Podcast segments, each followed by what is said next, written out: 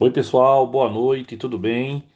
O nosso podcast de hoje é sobre vacina do Covid.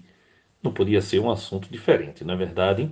E olha bem, a gente vai falar sobre os ingredientes da vacina da Pfizer. Você vai ver que vacina tem muito de química, muito mais de química do que a gente imagina. Então, veja bem, pessoal, a gente está vivendo um tempo estranho, né? Muito estranho. Que tempinho estranho é esse? Olha, eu já ouvi, todos nós já ouvimos rumores, tá certo? Sugerindo, olha, olha que coisa absurda. A gente está no século 21. É isso, é o século 21. Então a gente está no século 21 e eu já ouvi um bocado de gente aí sugerindo que Bill Gates, Bill Gates, ele mesmo, instalou microchips de rastreamento nas fotos ou que as inoculações da vacina, quando você tomar a vacina, ela foi inoculada no nosso corpo, ela contém luciferase. O que é luciferase? É uma substância química brilhante, aquela mesma dos vagalumes, tá? Cujo algumas pessoas já pensaram em quê? Logicamente no diabo. Então, pessoal, a empresa sugeriu, a empresa, a Pfizer, sugeriu que estaria policiando tais alegações ao fazer a referência à lista oficial de ingredientes da vacina. Olha que ponto a gente chegou. Eu, por exemplo, se você quiser dar uma vacina em mim aqui, pode vir dar no braço esquerdo, no braço direito, pode dar duas em cada um, fique à vontade. Se o médico disser pode tomar, eu tomo todas, não tem nenhum problema. E acho que todo mundo deve pensar um pouco assim, né? Agora vê bem, pessoal, o que é realmente a lista oficial de ingredientes? É um bolo? É? Vai fazer um bolo? É mais ou menos a mesma coisa, tá? Então, olha bem, uma história bem interessante. Uma senhora bem velhinha lá do Reino Unido se tornou a primeira pessoa fora do grupo de ensaio, né, fora do grupo de teste, a obter a vacina. A vacina que tinha sido recém aprovada e desenvolvida pela Pfizer Biotech. Então, vê bem, pessoal. O ingrediente da vacina começa inicialmente pelo ingrediente ativo dela. O ingrediente ativo é o RNA mensageiro modificado. Olha que negócio legal. Com nucleosídeo, tá certo? Que é a mod-RNA, né? O RNA modificado. E esse cara é o que codifica a glicoproteína do pico viral do Covid 2019.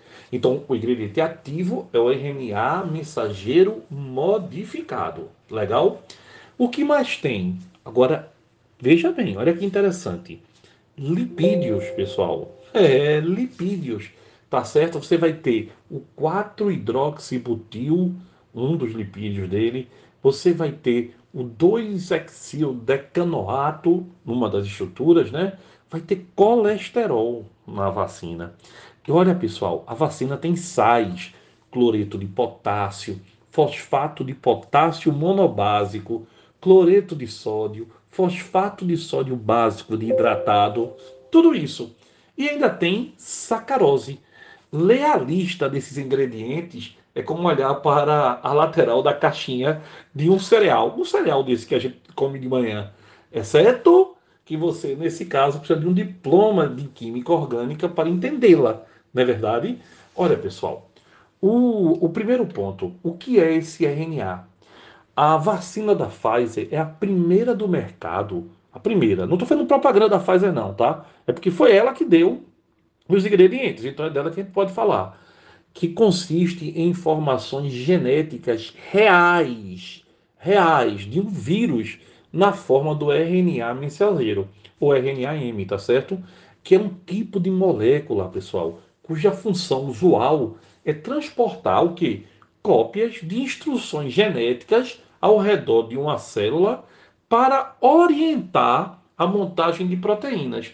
Então, imagine uma molécula de RNA mensageiro como uma longa fita adesiva contendo instruções.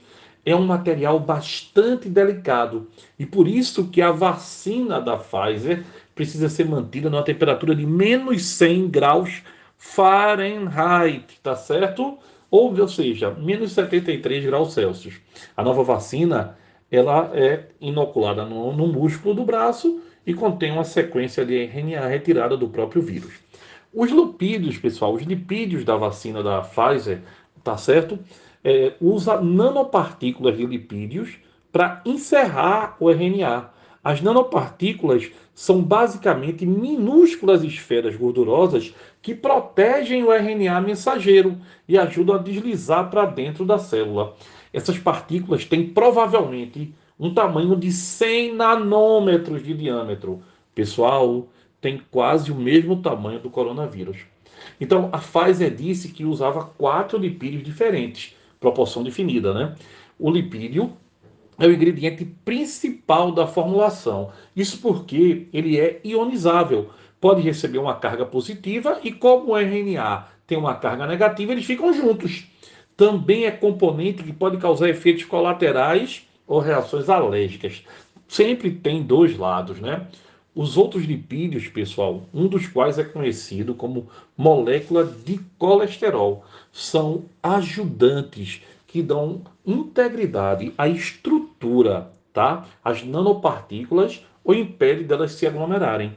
Durante a fabricação, o RNA e os lipídios são misturados em uma mistura borbulhante. E aí a gente chama isso de líquido congelado branco e esbranquiçado. Os sais, pessoal, contém quatro sais, né? Foi o que eu falei aí, né? Um deles é o sal comum que a gente usa na mesa, o NaCl.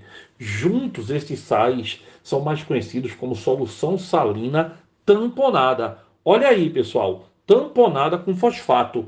E você se olhar lá na, na embalagem, vai ter um tal de PBS. Vê, é um ingrediente que vai manter o pH. Ou seja, se é tamponada, não vai deixar que o pH varie bruscamente. Então mantém o pH ou a acidez da vacina próximo ao corpo de uma pessoa. Você entenderá como isso é importante se você espremer um suco de limão em um corte. A substância vai arder que só a peste. Se for tamponada, certo? Ele pode ver bem. Se ela não fosse tamponada, ela poderia causar danos às células ou até mesmo fazer com que a célula morresse. Então ela é tamponada para que não tenha variações bruscas do pH. Gustavo, mas tu falasse que também tinha açúcar. Pessoal, a sacarose, ele age aqui como um crioprotetor. Crio vem de gelo, né? Então, para proteger as a nanopartícula, quando elas estão congeladas, impedir que elas se grudem umas nas outras. Então, olha que interessante. Outro detalhe é a solução salina. Antes da injeção, a, a vacina tem que ser misturada com água, contendo cloreto de sódio, o sal comum.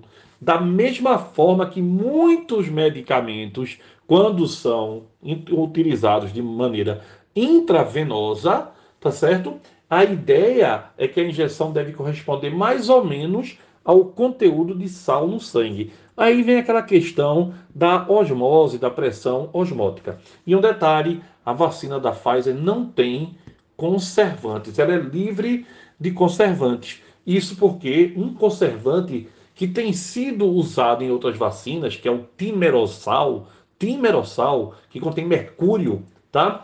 E ele existe para matar qualquer bactéria que possa contaminar um frasco, tem estado no centro das preocupações sobre as vacinas na causa do autismo. Olha que coisa interessante. A vacina, pessoal, o nome dela químico é BTN 162. Tá certo? A vacina da Pfizer. Então, olha bem, a vacina tem muito mais de química do que o que a gente imagina. Legal, pessoal? Um beijão e espero que vocês tenham gostado do nosso podcast hoje.